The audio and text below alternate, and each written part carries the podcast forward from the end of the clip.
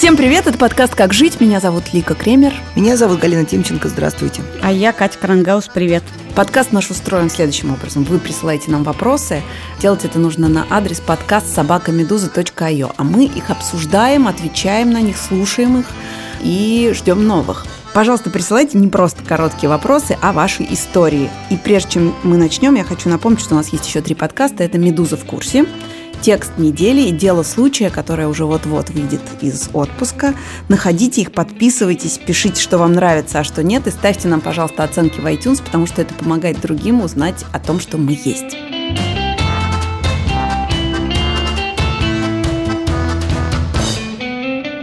Первый вопрос аудио. Вопрос давайте послушаем. Здравствуйте, дорогие девушки. У меня ситуация такая. За последние пару лет я набрала почти 20 килограмм. С собой и своим телом в целом живу в ладу, да история не об этом. Я много лет назад уехала из родного маленького городка. Сейчас счастлива в отношениях, есть работа и друзья. Все они видели, как я постепенно полнела, меня в этом не упрекают и не смотрят с сочувствием. Периодически езжу домой к родным, вижу старых знакомых, одноклассников, бывших, и всем почему-то важно сообщить мне, что я поправилась. Но недавно произошла ситуация, которая которая меня просто вывела из себя. Я также ездила навестить своих родных, вышла в магазин, стою в очереди на кассе. Подходит ко мне знакомая, взрослая женщина, что живет в нашем подъезде, и говорит, что-то ты так сильно растолстела. В тот момент я прям почувствовала, как краснеет мое лицо, и я вся наполняюсь гневом. Но в ответ я промямлила что-то невнятное. Когда выбежала на улицу, подумала, что надо было ответить ей что-то типа «А вы что-то сильно постарели». Да, знаю, что я бы так ей не ответила. Я совсем не конфликтный человек, да и старших надо уважать. Вопрос у меня следующий. Как реагировать на такие замечания и как после них не впасть в депрессию? Спасибо. Я не поняла, почему девушка рискует э, впасть в депрессию, если нет никакой проблемы. А я тебе сейчас объясню на своем собственном примере. Ну, в общем, как абсолютно очевидно, я человек толстый. Или близкий к тому, чтобы быть толстым. Так вот, есть несколько стран в мире, в, котором, в которых я себя ощущаю абсолютно нормально. Это Германия, это Швеция, это там какая-нибудь Норвегия, потому что вот в культуре этих стран совсем нет оценочных историй. То есть ты, особенно э, в Соединенных Штатах то же самое. То есть люди не судят тебя по тому, какого ты размера. И у тебя нет вот этого ощущения, что ты все время, тебе все время выставляют оценки от двойки до пятерки. То есть ты понимаешь, что, например, в Германии ты видишь очень разных людей, они очень спокойно общаются друг с другом, и никогда вообще твой внешний вид не становится, или там твоя одежда, не становится предметом обсуждения, только если ты этого не хочешь. Что касается Родины, то, к сожалению, здесь ты все время наталкиваешься на... Даже это не осуждение, это именно оценка. То есть достаточно ли ты модный, соответствует ли твоя внешность роду твоих занятий. У меня даже врач один, например, я пришла в платную клинику, и врач мне посмотрел на меня и сказал, «Э, на что жалуемся, там, т-т-т-т-т, ну вы, наверное, бухгалтер. Я сказала, а из чего вы сделали такой вывод-то? Очки? Деньги возраст, из кармана высыпаются. Деньги из кармана высыпаются. В чем проблема? И это, к сожалению, для нас очень... Проблема не в том, что у человека плюс 20 или минус 10 килограмм. Проблема в том, как на него реагируют другие люди и как отвечать на это. Потому что ну, я не готова обсуждать ничью внешность, за исключением, когда мы с моей подругой сплетничаем на кухне, никто этого никогда не услышит но я не готова постороннему человеку сказать что-то про внешность, кроме это как, если сейчас... вдруг ты прекрасно сегодня выглядишь, у тебя на хорошее настроение. Это Всё. я сейчас вспомнила историю про то, как в опере «Война и мир» э, чернокожая девушка пела роль Наташи Ростовой. Абсолютно. И тут же поднялся такой среди ценителей истинных русских людей, ценителей русской литературы, поднялся скандал по поводу того, как это может дожили, быть Наташа типа... Ростова, да, чернокожая, дожили, совсем уже со своей толерантностью. Слушайте, ну это же есть разные как бы вещи есть в принципе, такие люди, которые все время с присказкой, а когда замуж выйдешь, а когда первого родишь, а когда девочку родишь, а когда волосы отрастишь, а когда пострижешься. А есть история про вес. Я не знаю, как в других странах, и мне кажется, все-таки в Америке тоже все не безобидно, раз появился термин фэт-шейминг и бодипозитив. Но это в основном все-таки среди очень но, юных людей. Простите, но мне кажется, в нашей культуре вес и еда – это действительно – тема непростая, ну, более-менее для всех людей, которые я знаю, за редким очень исключением, и то просто потому, что никогда не обсуждал. То, что у нас у всех очень странные отношения с едой и собственным телом, я вот там воспитываю детей, и я эту фразу когда ребенок говорит, я больше не хочу есть, а я ему говорю, а еще три ложки. И я думаю, каждый раз я произношу эту фразу, еще пять ложек или осталось чуть-чуть, доешь сначала. И я каждый раз думаю, господи, почему? Почему, если человек говорит тебе, что он доел и больше не хочет, что он вот понял, что он все, ты хочешь ему показать, что он не знает, чего хочет, и ему надо еще. И мы все так росли, нас перекармливали бабушки, потому что, что я тоже до конца не понимаю, если голод, почему надо и ребенок наест, ну, почему это, надо это, впихивать это еду. тяжелое следствие. Ну, неважно, у нас у всех абсолютно поехавшие представления о еде. И тут уж как бы, когда начинаешь читать, то связь с едой и телом это мама любила, не любила, пап любил, не любил, дед бил, не добил. Ну, как бы все, что с тобой происходит, у тебя потом вырастает в отношении с телом и едой. И мне кажется, что это гораздо более сложный вопрос, чем просто отношение к росту, э, цвету волос, цвету глаз. Мне кажется, что это не про отношения с едой только, это про отношения с окружающими и с их оценкой тебя. Потому что я, например, у меня был период, когда я была очень полная, и я из этого периода я прежде всего запомнила фразу мамы, когда я заходила просто в квартиру из института, а мама где-то занималась на рояле в другой комнате, она кричала через всю квартиру, я еще не успела разуться, Лика, отойди от холодильника. И потом я помню то же самое, но только уже наоборот, что когда как, какой-то был период, когда все считали необходимым мне сообщить, что «Ой, ты так похудела, у тебя такой изможденный вид, ты вообще здорова, что с тобой?» Это когда я, наоборот, была там на несколько Потому что через еду э, килограмм. люди выражают какую-то... Иногда люди говорят, ой, ты так пополнела, тебе так идет, и ты тоже так ну, а, я, я, тоже я, не то, что хотела слышать, в принципе. А, ну, вопрос на самом деле, если мы все-таки двигаемся в сторону ответов, вопрос на самом деле, как реагировать на таких людей. Ну вот у меня в Риге, по-моему, я даже в каком-то подкасте рассказывала, у меня в Риге есть одна поклонница в кавычках, это дама, которая живет неподалеку, которая каждый раз хочет мне что-то такое про мою внешность сообщить.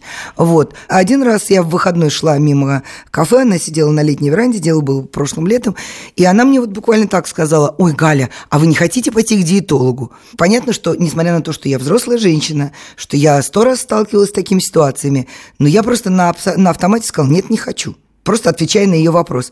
Она растерялась, но потом сказала, ну вы же пополнили. И тут я как бы приосознанно сказала, а вы знаете, мне прекрасно. Спасибо за заботу. Когда мне потребуется ваше мнение, я у вас его спрошу. До свидания. И ушла. Мне кажется, что вот э, все равно я про это помню, понимаете? Прошел год. Я помню про этот вот маленький эпизод с женщиной, которая, ну, не то, что не моя, ну, она даже не соседка толком, а мы живем с ней на одной улице.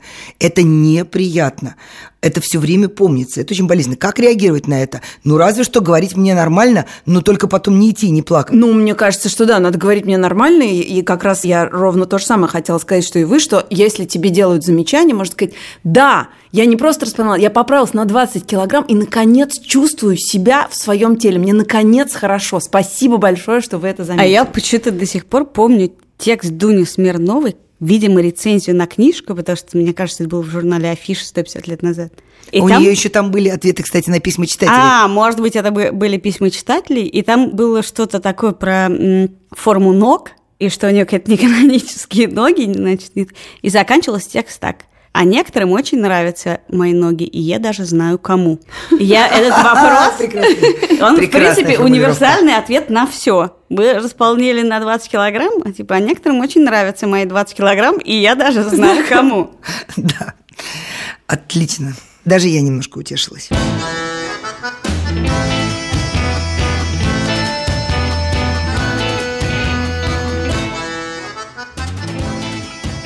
Добрый день. В моей жизни периодически случаются моменты, когда я увлекаюсь своим начальником. О. Это вы мне специально начальников вопросы подсовываете.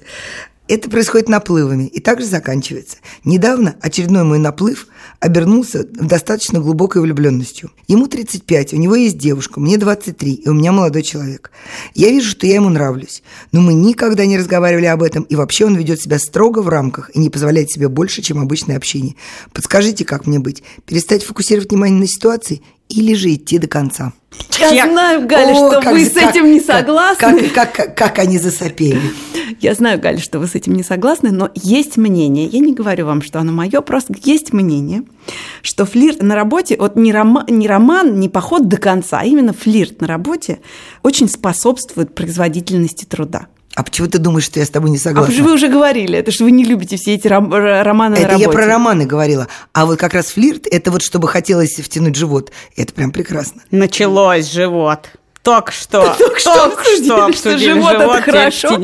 Слушайте, ну мне кажется, э, помимо мысли о не случившемся романе, который мы обсуждали в предыдущем выпуске, мне кажется, что есть такая проблема, что у нас очень маленький спектр называния своих чувств. То, что когда ты работаешь увлеченно на работе, и у тебя есть классный начальник, и вы с ним друг друга очень хорошо понимаете с полуслова, то вообще-то у вас возникает некоторая связь. И тот факт, что вы никогда об этом не говорили, может свидетельствовать о том, что у вас есть эта связь, которая совершенно не обязательно сексуальная или романтическая. У нас просто кажется, что если ты испытываешь какие-то особые чувства к человеку противоположного пола, то это надо обязательно назвать влюбленностью. У вас некая связь и сцепка с начальником.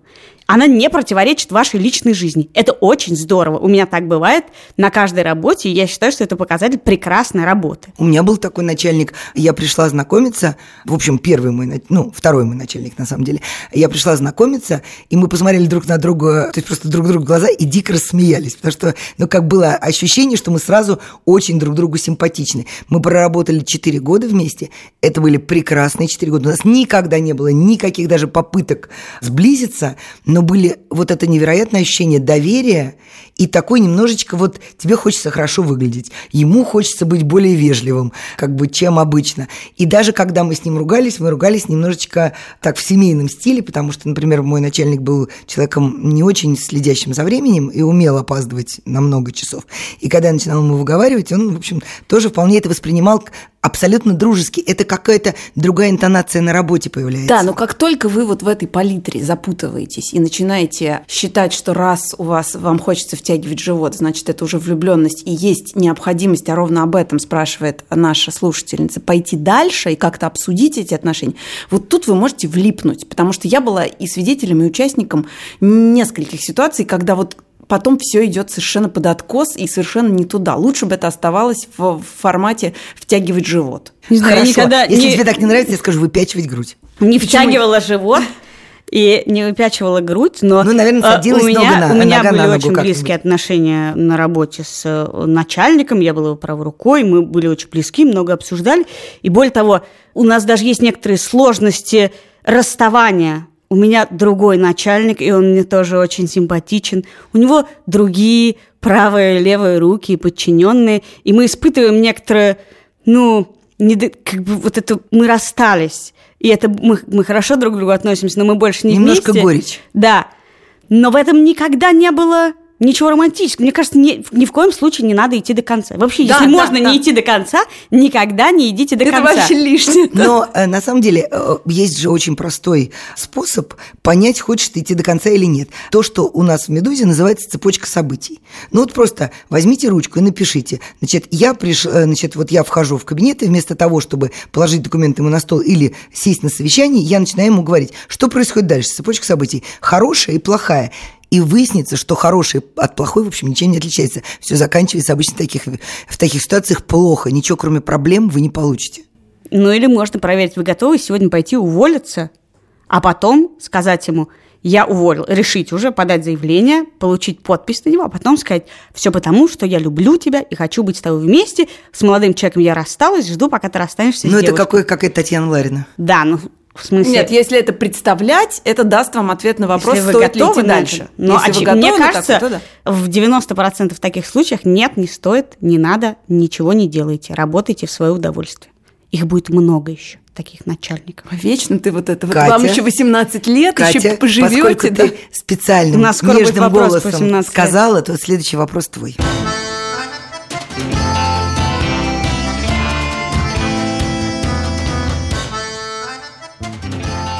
У мужа моей коллеги по работе не очень звучная фамилия.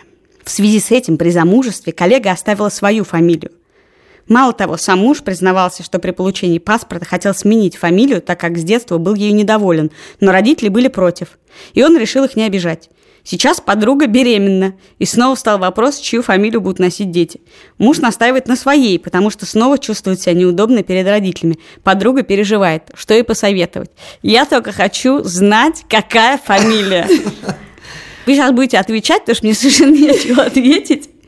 Но в моей семье существует легенда, что какая-то моя прабабка не вышла замуж никогда, потому что надо было брать фамилию мужа, а ухажер был Попискин. А у моей мамы хранилось прекрасное фото, до сих пор я теперь его храню в своем альбоме, фото невероятного красавца, более того, героя Советского Союза. И мама сказала, ну вот был у меня ухажер. Неужели Попискин? И я сказала, мама, мама, а почему что не вышла за него замуж? Ну, я была маленькая. Но она сказала, ну, во-первых, он был намного меня старше, потому что, ну, он воевал там, все такое. А во-вторых, Галя, переверни фотографию. Я перевернула, там написано «Дорогой Вики, с любовью, Иван Хренов».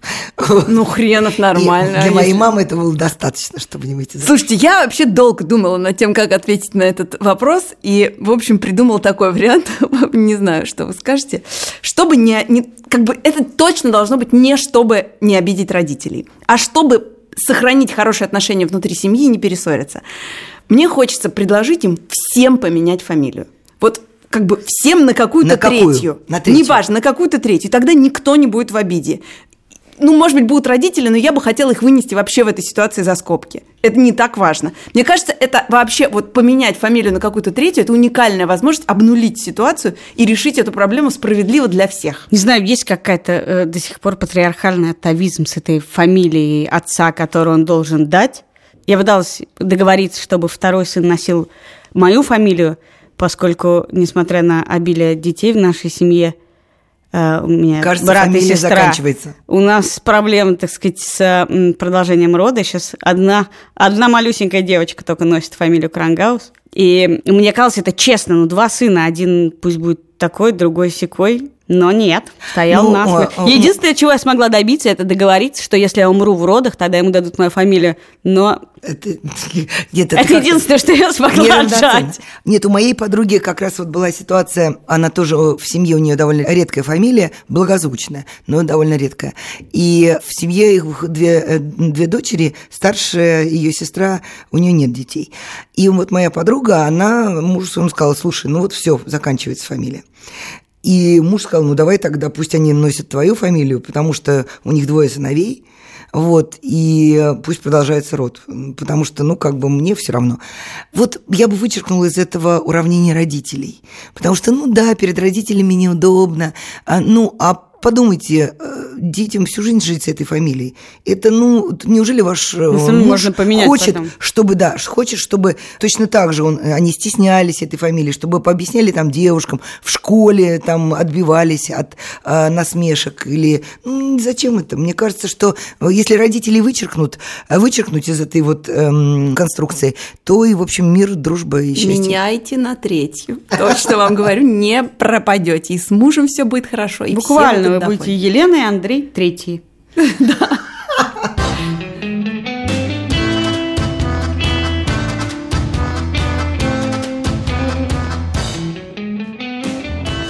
Мы с девушкой вместе больше года. Это первое отношение такого промежутка. До этого я ходил на вечеринки, общался с огромным количеством девушек и вообще считал, что отношения в таком возрасте не нужны. Мне 18. Это мой любимый возраст. Ох, я уже я предчувствую. У нас все хорошо, нет никаких проблем в отношениях вообще. Но есть проблемы у меня. Иногда мне становится не просто сохранять верность этому партнеру, Особенно в больших компаниях, особенно если я вижу, что мне симпатизирует. Была даже одна интрижка на дне рождения в виде поцелуя. Дальше не пошло, мне было стыдно. Что мне делать, если расставаться с девушкой я не хочу, потому что меня устраивает все, кроме редких порывов разнообразия.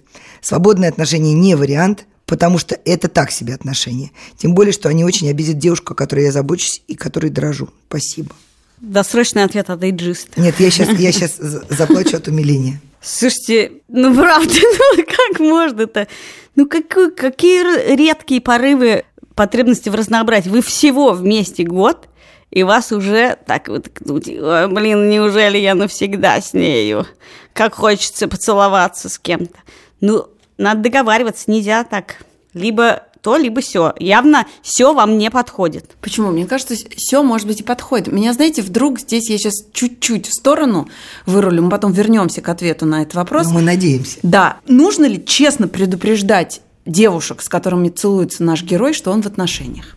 То есть ты к девушкам Подожди, они-то нас Они-то каким... Они нам не Нет, писали. он- они нам писали. Я просто, я через это хочу выйти на ответ. Вот на ваш взгляд, должен ли он, состоя в отношениях, и б- говоря, что он предан девушке, не хочет ее расстраивать и так далее. Но ему хочется завести какой-то флирт на дне рождения, и там сям есть у него такое желание и потребность. Он должен предупреждать девушек, с которыми он заводит эти легкие отношения, что вообще-то у у него... Слушайте, но отношения это же не ВИЧ-инфекция, чтобы о них предупреждать. Ну вы что? И даже не беременная жена, То есть нет, как- вызывает Нет, в тебе я- сразу Нет. чувство, когда тебе 18, тебя что волновало? Есть отношения у 18-летнего юноши, с которым ты целуешься на дне рождения? Come on, сегодня есть, завтра нет. Ну так вот, мне кажется, мы таким образом и ответили ему в том числе на вопрос, что если и предупреждать не надо, то, в общем, это нормальная потребность, а отношения отношениями, нет? Э, кажется, как-то очень сложно. Ты что-то крутанула. Ну, в смысле, если мы согласны с тем, что это никак не мешает тому, ну, в смысле, предупреждать девушку не нужно.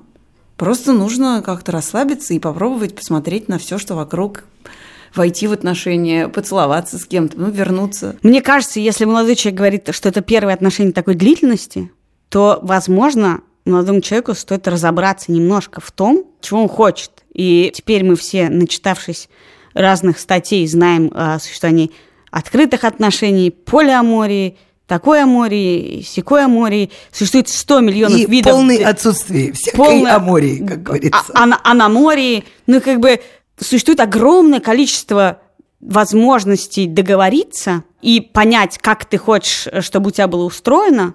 И, возможно, это момент, когда вам стоит подумать, Ну, что моногамные отношения не ваш вариант, может быть, сейчас. И, возможно, идея о том, что это обидит девушку, говорит о том, что вы не до конца друг друга понимаете. Да нет, мне кажется, что ну просто в 18 лет действительно хочется разнообразия. Но весь вопрос в том, что где это разнообразие искать. Потому что, ну, если вы ищете разнообразие, ну, как бы никто не сделает нам праздник, кроме нас самих, как известно. Каждый сам кузнец своего счастья. Хочешь, чтобы у тебя был веселый праздник, озаботься плейлистом, озаботься тем, чтобы у тебя был правильный алкоголь, потому что бывает неправильный, ну, после которого никакой вечеринки просто уже нет.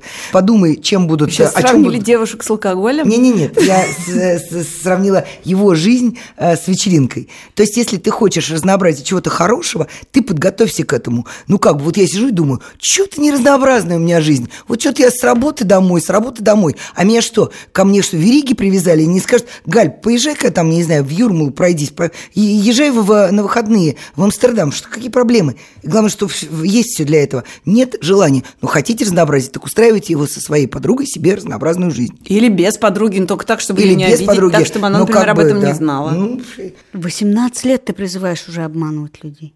а ты 18. призываешь обманывать С просто таких всех, даже самых лет. близких. А ты призываешь к Я антиамории. считаю, жги, гуляй. Антиамория это. А на море. А на море. море. А на море. Антиамория полная. Так жги гуляй это то же самое. Жги, гуляй, не надо... Это искусственная концепция, что молодой человек в отношениях, которые его тяготят, девушка уже обижена, всего год, ему хочется разнообразия, и при всем этом ему 18 лет, и это проблема. Так ты что, ты что ты подразумеваешь, когда ты говоришь жги гуляй? Он что должен с девушкой сделать? Он должен ее предупредить, что он жжет и гуляет. Мне кажется, не знаю. Ага, то есть это я призываю, а ты так просто красивые слова говоришь. Смысле, мне кажется, в 18 лет люди часто... Что? Люди часто что? В нашей и юности люди часто целовались на днях рождениях, напиваясь, поскольку не знали нормы своего алкоголя. И часто у тебя была девушка на следующий, у тебя нет девушки, у тебя был молодой Ну человек. слушай, ну, ну, Кать, ну смысле, они мне кажется, год уже вместе. концепция. Пусть они, пусть они ищут разнообразие вдвоем. В конце концов, есть Да явно э, не хочет молодой количество. человек Да он не- искать просто не вдвоем. хочет, ему просто это в голову не. Недомысливый. Домысливаю тут я. О,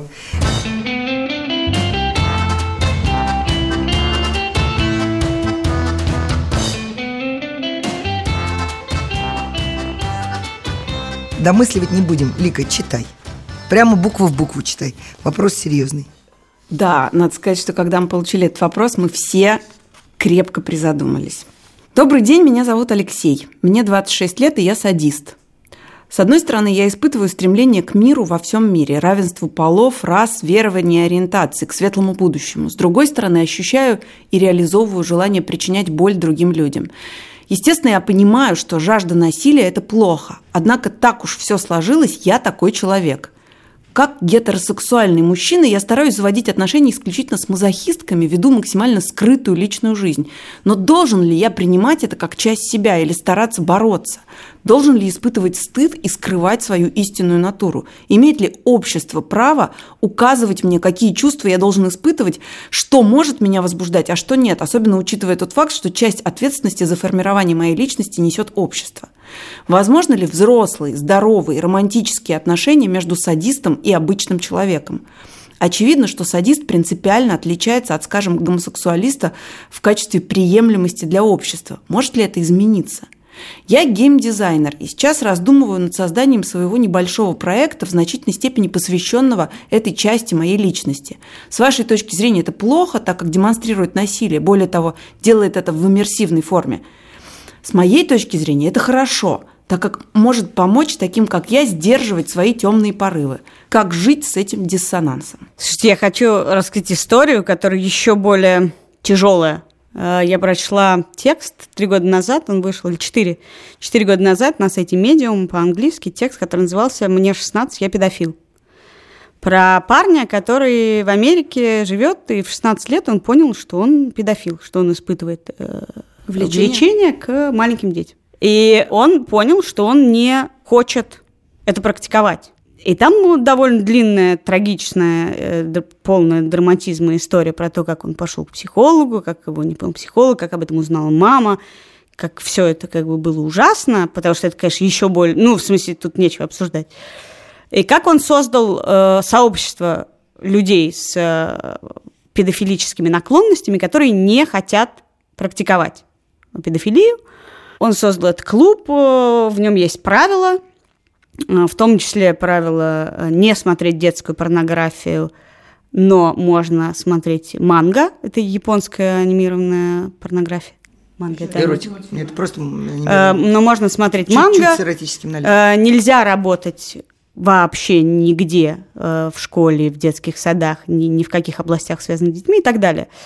Это очень тяжелый и невероятно интересный текст про то, как, собственно, жить тем, что ты не хочешь практиковать, и тем, что совсем не просто неприемлемо в обществе, а у родной матери вызывает такой ужас, что она, в общем, не могла этого ну, не понять. Кать, не, не это простить. бы у всех вызвало ужас, но это текст, скорее всего, о том, как человек живет со своей темной стороной и как он ее пытается оградить всеми возможными заборами. Невероятная история. Да, и там деле. есть и про членов клуба, которые нарушали правила, и как все это там, разные судьбы, как по-разному складывались, но меня в некотором смысле этот текст перевернул, потому что мы никогда не смотрели на такие проблемы, например, педофилию, с точки зрения человека, который вот именно что за все хорошее, но с ним вот такая беда. Это же не, понимаешь, ни один здоровый человек, выросший в какой-нибудь пред, не хочет этого. И вообще представить себе на секунду, что ты испытываешь влечение к маленьким детям, ну это ад.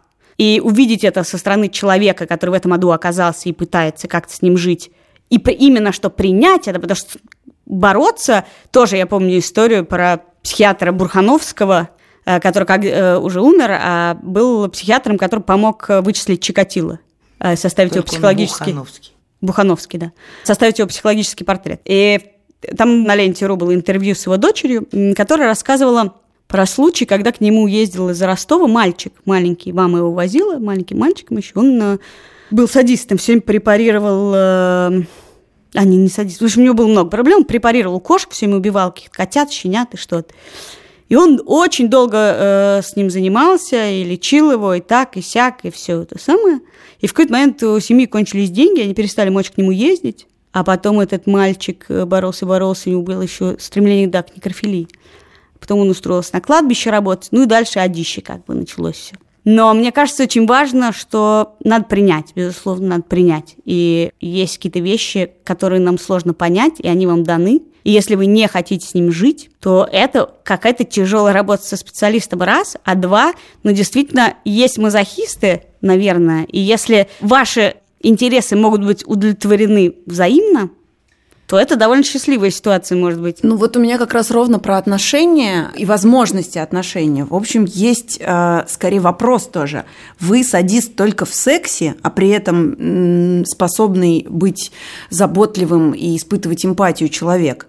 Вы способны на партнерство или вы в отношениях тоже стремитесь к психологическому насилию? Потому что если вы разделяете эти две области своей жизни, и если вы можете найти себе партнера, который хочет и э, участвует участвовать в таких отношениях, то, наверное, у вас получится завести их. Потому Нет, ну что тут скорее что-то сложнее, чем БДСМ, кажется, описывается. Ну, как бы если у вас есть стоп-слово, и вы способны на него реагировать, и вы способны прекращать такой способ взаимодействия и выходить на другой с этим же человеком, то это одна проблема. А если нет, то, наверное, да, действительно, тут уже вы знаете, мне вот вы, вы говорили, на самом деле, мне э, довольно страшно говорить на эти темы, потому что, ну, и, ну, ну просто это совсем не мое, да. Но я все-таки думаю, что вот я слушала Катю и про принятие или про борьбу с собой. То есть вот принять, а потом попытаться обуздать этих демонов. Но я не думаю, не вижу точнее, что наш читатель э, видит в этом демонов. Он видит в этом то, что это осуждается обществом или что это не принимается. Но мне кажется, что в данном случае все равно без хорошего, подчеркиваю, хорошего, профессионального – психотерапевта не разобраться в этом. Вот правда, и история Катина, я не хочу сказать, что это патология, я не знаю, угу. да, я могу только сказать, что мне совсем не близки такие отношения, и более того, ну, как бы любое насилие в отношениях для меня неприемлемо совсем, у меня здесь нулевая толерантность. Но вместе с этим я прекрасно понимаю, что то, что происходит за, за закрытыми дверями, и если это абсолютно нормально для двух людей, никто туда не должен мешаться. Но если человек хочет развивать вот эти свои эм, как бы стороны, если он хочет создать некий проект, посвященный этому, как бы, то есть он хочет в этом получать какую-то часть своего удовольствие. Где та граница, которой нужно остановиться? Мне кажется, что все равно нужно обращаться... Вот мне очень понравилась Катина история про то, что человек создал клуб после того, как он пытался с этим бороться. Это клуб взаимопомощи, но тут понятная расстановка этическая, да, это то, чего нельзя делать никогда тоже, о чем пишет наш читатель, это допустимо для взрослых людей при взаимном согласии как бы я, например, лично к этому не относилась. Хотя, а вы помните... Но э, как бы как разобраться, ты хочешь распространять фактически этим проектом вот эти опыты. Ну, или канализировать. Вы помните вот историю, которая произошла лет 5-10 назад, э, когда в Германии чувак э, повесил объявление да. а, про да. то, что он ищет... Хочет э, убить и съесть. Хочет убить и съесть человека, и э, откликнулся другой человек на объявление, он его убил, расчленил, съел, его посадили.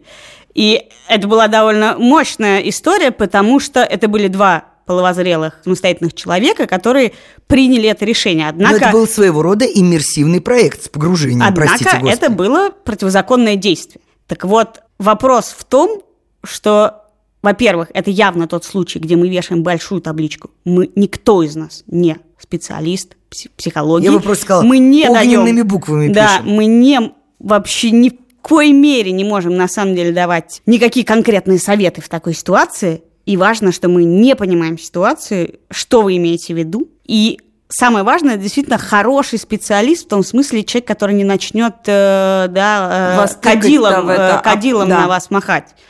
Это важно. А меня еще смутило немного, или э, ну, у меня есть вопросы к, там, к формулировке «общество меня таким сделало». Мне не очень понятно, Прямо что, с языка. Да, да, что имеет в виду наш слушатель под тем, что общество меня таким сделало. Вы хотите ответственность за свой садизм на кого-то переложить, но все таки вы взрослый человек. Да? Вот тут я не очень понимаю, что это означает? Ну, меня тоже как бы немножко покоробило. Ну, да бог с ним, может быть, это просто неудачный оборот.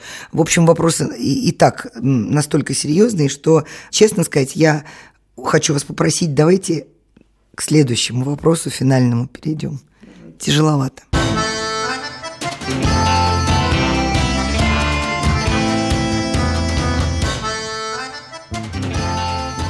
Неловко, но это более понятная мне тяжелая ситуация. Добрый день, девушки, подскажите, как решить ситуацию. Моя пассия, мягко говоря, не самый пунктуальный человек, и в наших отношениях уже бывали случаи, когда она опаздывала на час и более. Когда это касается каких-то незначительных историй, например, похода на выставки, это решалось моим ожиданием в кафе. Но случалось и так, что из-за ее опозданий мы не попадали на запланированные мероприятия. Как же настроить человека на пунктуальность и собранность так, чтобы это не выглядело как бесконструктивная критика, нравоучения. Уверен, что в вашем опыте бывали подобные случаи. В моем опыте это просто каждый день. Каждый божий день. Можно я живу я с человеком, это твой муж? который просто не понимает, сколько секунд в минуте и сколько минут в часах. Когда он говорит «выхожу», это значит, что он будет через час. Когда он говорит «буду через 15 минут», это значит, что он будет через 50. И нет, никак, я живу с ним много лет. Нет, ты можешь только морочить голову и всегда назначать на полчаса. Я говорю ему, выходи из дома в момент, когда я выезжаю с работы. Абсолютно. Зная, что он выйдет только через полчаса. А, хочу сказать, что целиком согласна с Катей. К счастью, я не живу с таким человеком, потому что я с, у меня, наоборот, особая тревожность. Я, например, если я выхожу из дома на две минуты позже, мне уже нехорошо. То есть я ужасно ненавижу, я ненавижу опаздывать, короче. Вот. При всем при этом я не приезжаю заранее за два часа и жду на пустом перроне, нет. Но как бы я очень люблю рассчитывать время. Так вот, по моим наблюдениям, есть люди, которые меряют время секундами, и это прям вот врожденное свойство. Есть люди, которые время меряют минутами, есть, которые часами, есть, которые сутками, а есть люди, которые времени не замечают вообще. Вот вам нужно просто классифицировать свою Не знаю, я- возлюбленную, и как бы вот, если это все-таки минуты, то поступать как Катя. Говорить, выходи, когда ты еще только, не- э, даже еще не сел в машину, чтобы в сторону дома ехать. Если человек мыслит, например, сутками, то у меня была такая, ну, как бы моя школьная подруга, которая совершенно спокойно могла пообещать приехать в пятницу, приехать в следующий понедельник. У меня есть такая подруга, а я уже просто, она говорит, я к тебе сегодня зайду. Я первое время ее ждала. Ничего. не- У меня не таких знаю. несколько потом, подруг, и я потом этому, раздражалась, потом бесилась, потом ругалась. Теперь она пишет, я к тебе сегодня зайду. Я говорю, конечно. И, в принципе, это никак не Вот у отражается меня на моих таких планах. абсолютно- Я иду по своим делам, она пропадает, меня не раздражает. Несколько человек у меня есть таких. И я считаю, что люди, которые таким образом опаздывают, это как стихии. И относиться к ним можно только так, как к дождю, как к снегу, там, к Не туману знаю, или мне по-прежнему кажется, дико неуважение, Нет, честно ну, говоря. неважно, но это бесит пунктуальных людей, но это так. Вот у меня мой э, близкий друг, вот такой человек, да, он сто раз мне помогал в жизни. Вот он сейчас поехал в командировку. Причем у него командировка, он работает сам на себя, и он сам себе планирует командировки. И он мне сказал, честное пионерское по салютам, что он вернется 12 марта.